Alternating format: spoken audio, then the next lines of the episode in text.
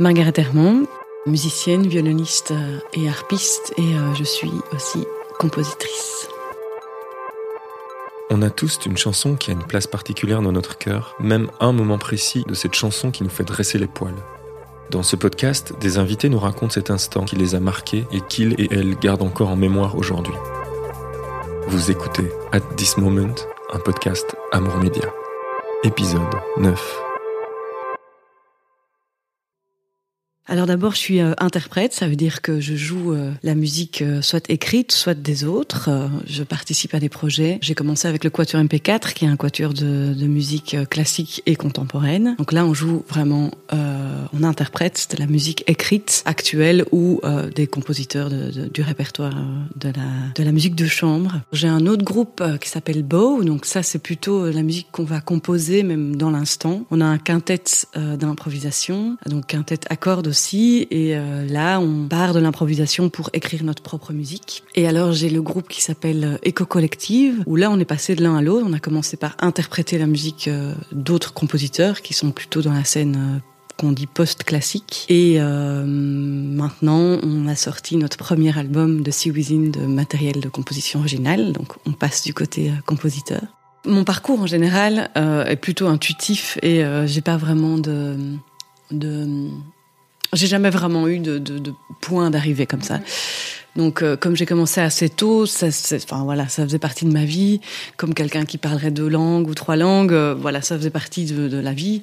D'ailleurs, j'ai pas forcément beaucoup travaillé au départ parce que voilà, c'était là et euh, j'ai j'ai eu la chance de pouvoir rencontrer plein de gens dans ce milieu-là, de pouvoir participer à des orchestres, voilà, des choses comme ça. Je suis allée naturellement après au conservatoire. Et puis, à la fin du conservatoire, les choses se sont aussi euh, ouvertes euh, sans vraiment que j'ai euh, une intention particulière de soit donner cours, soit faire de l'orchestre, soit faire. La chose qui juste m'intéressait, c'est de effectivement travailler en petit comité parce que j'ai l'impression d'avoir euh, plus de place pour euh, développer des choses euh, artistiques et plus de place pour décider aussi, pour défricher des choses, pour organiser les choses et ça m'intéressait de pouvoir mettre un peu la main à la pâte. Et puis voilà, dans, dans, dans mon trajet aussi, j'ai été amenée à, à composer pour euh, d'abord le théâtre et puis après le cinéma dernièrement la, la, dernière année et là je viens de sortir une première track, un premier morceau euh, solo et ça me plaît bien, donc du coup je, je continue ça aussi euh, en parallèle. Je parle souvent du compositeur Johan Johansson qui m'a vraiment bien influencé et touché euh, dans dans son écriture, dans sa, sa, personnalité et dans les, les émotions qu'il donne dans sa musique. Et alors euh, je choisis très souvent la pièce Audi et Amo. C'est une pièce qu'il a écrite il y a un petit temps déjà, qui a déjà été remasterisée et donc je l'ai d'abord reçue, je l'ai découverte et puis j'ai même pu la jouer, donc ça c'est ça c'est le, grand bonheur de pouvoir être interprète. Alors c'est un morceau qui est assez court en fait. Euh, je sais plus, il fait trois minutes, quelque chose que, enfin trois quatre minutes. Euh, au début, c'est euh, c'est vraiment cette bande son de, voix euh, qui récite ce poème, mais c'est un petit peu euh, manipulé, donc on n'entend pas exactement les, mots. Donc il l'utilise vraiment comme plutôt aspect sonore que vraiment qu'on entende le texte euh, euh, spécialement les mots. Surtout que c'est en latin, donc euh, voilà, les gens les gens peuvent le comprendre s'ils s'intéressent, mais euh, a priori c'est c'est pas le but.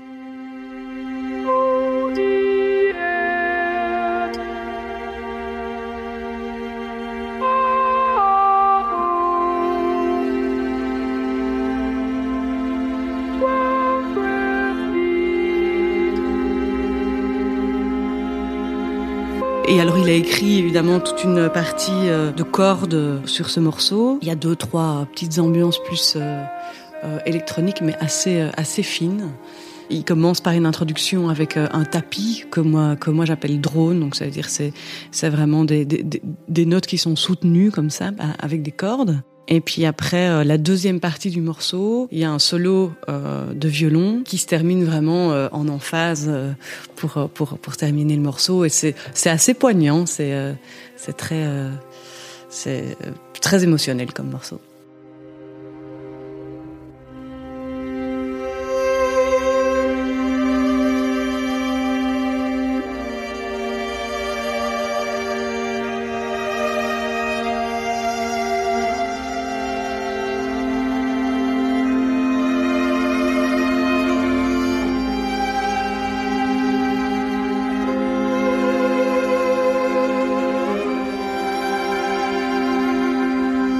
Donc c'est un morceau, il n'y a pas de, chanteur, euh, c'est vraiment un morceau qui, euh, fait plutôt référence à la, musique de film, parce que Johan Johansson est surtout un compositeur, en tout cas il a été euh, révélé au public en tant que compositeur de musique de film, il a fait beaucoup de films de Denis Villeneuve, il a été oscarisé, enfin voilà. Et voilà, il a offert, je trouve, un bel hommage à la musique en général, parce que c'est quelqu'un qui a qui a réussi à populariser un style de musique euh, qui euh, qui était plutôt expérimental. Euh, lui ne vient pas du tout de la formation classique non plus, donc euh, il a il a plutôt euh, au début il faisait partie de groupes de musique électronique euh, islandaise et puis voilà il, il, a il a il a traversé un petit peu les euh, les chemins de vie euh, au niveau professionnel et il s'est retrouvé à faire euh, de la musique de film et c'est de la musique purement instrumentale en général. Il y a parfois des bandes son avec des voix ou des effets euh, de voix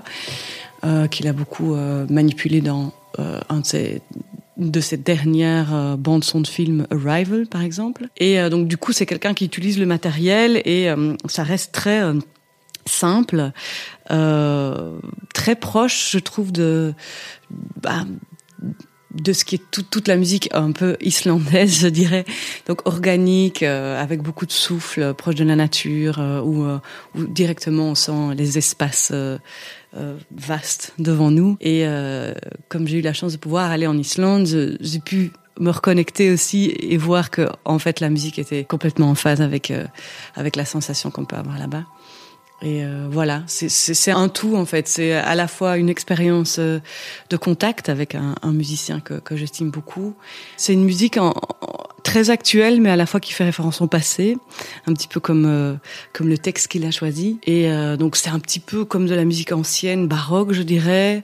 Euh, assez spirituel et, euh, et à la fois quand on l'écoute on ne peut pas non plus se dire que c'est de l'ancien c'est vraiment euh, c'est vraiment une émotion du, du présent. Donc euh, ça ça m'a vraiment intéressé parce qu'en général dans la musique comme moi aussi j'ai quand même beaucoup étudié euh, les musiques du passé. Je, suis raccroché vachement à ces musiques là et donc ça me touche énormément. Et quelque chose qui se rapproche vraiment de la nature et, euh, et euh, de l'espace. Moi, ce que j'aime beaucoup dans les pièces de Johann en général et dans cette pièce précisément, c'est euh, la pureté de l'écriture. C'est quand on voit la partition en tant qu'interprète, ça paraît extrêmement simple. C'est-à-dire que j'aime beaucoup euh, quand j'entends quelque chose et que je le vois écrit, que, que, que, que ça enfin que ça vienne un peu de, de soir comme ça. Il y a des partitions qui, qui sont super compliquées ardues. C'est aussi chouette hein, mais je veux dire là en tout cas ce qui m'a ce qui m'a fort touché c'est qu'en général dans son écriture tout est très épuré très simple. Et, euh, et donc du coup ça, ça, laisse beaucoup de, de place euh, à, à, l'imagination en tant qu'interprète du coup pour euh, pour, la question de, pourquoi choisir un interprète ou un autre euh, euh, bah, il y a mille et une euh, façons de pouvoir euh, jouer une pièce. Euh, Peut-être partirais d'un chanteur déjà les, voix des, chanteurs euh, c'est la même chose pour, le violon.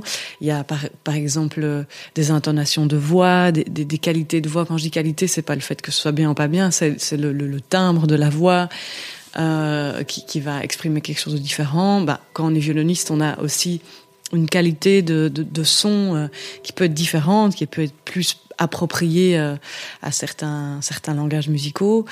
Et euh, aussi, par exemple, on va utiliser un vibrato ou pas de vibrato, un vibrato plutôt expressif ou pas. Par exemple, en, en chant, c'est pareil. Dans l'opéra, ils utilisent un vibrato très large. Euh, enfin, pour certaines musiques aussi. Et alors, en chant plus pop ou, jazz, c'est encore différent. Les inflexions de voix sont différentes. Donc, par exemple, je peux imaginer comme, comme, comme une chanson pop, on ne va pas utiliser une voix euh, lyrique euh, forcément euh, euh, d'opéra avec un coffre immense pour, pour exprimer quelque chose de, plus, plus doux ou même plus funky. Ou, enfin, voilà. Donc, c'est vraiment... Enfin, les instrumentistes, c'est pareil. On a, on a tous une qualité de son, une approche musicale un peu différente. Et moi, j'aime ce que j'aime beaucoup dans, dans, cette qualité-là que, que, que, demande cette musique de Johan Johansson, c'est la pureté, très très peu de vibrato, par exemple, des sons soutenus sans être vraiment poussés. Euh, euh, quelque chose où, il y a beaucoup d'air et d'espace dans, l'archet, beaucoup de liberté aussi, mais euh, ça reste intense. Ça veut dire qu'il faut quand même un son assez, ben, je, je, veux dire puissant dans l'émotion, quoi. Voilà.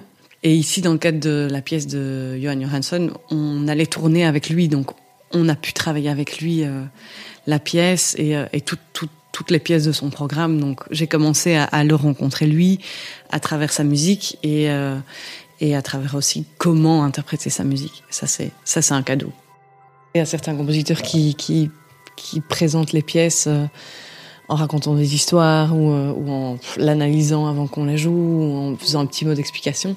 Johan, non, il était quand même assez timide, donc il proposait la pièce et je pense que justement il avait besoin que ça se passe de façon très euh, euh, directe et intuitive. Et, euh, et vous-même, vous proposez des choses. Voilà, c'est ça. Et donc, euh, je pense que s'il y avait un souci d'interprétation, il venait et disait ah tiens, peut-être voilà, fais plus comme ci ou comme ça, mais c'est pas du tout le genre à, à nous dire. Après, tu vois, on peut faire des recherches sur internet et voir un petit peu ce qui se passe. Euh, c'est ce qu'on fait en, en, parfois musique euh, plus ancienne quand on n'a pas le droit à, pouvoir travailler avec les compositeurs. On regarde, on lit, euh, parfois il y a des écrits, des histoires ou des, choses qui ont déjà été analysées sur les, sur les œuvres. Ici, dans ce cas-ci, en tout cas lui, comme personnage, c'est plutôt quelqu'un d'assez pudique et qui, qui laissait d'abord place à la musique avant de, de parler. C'était pas quelqu'un qui parlait énormément non plus. Donc c'était plutôt, plutôt la, la, la musique qui parlait avant quoi.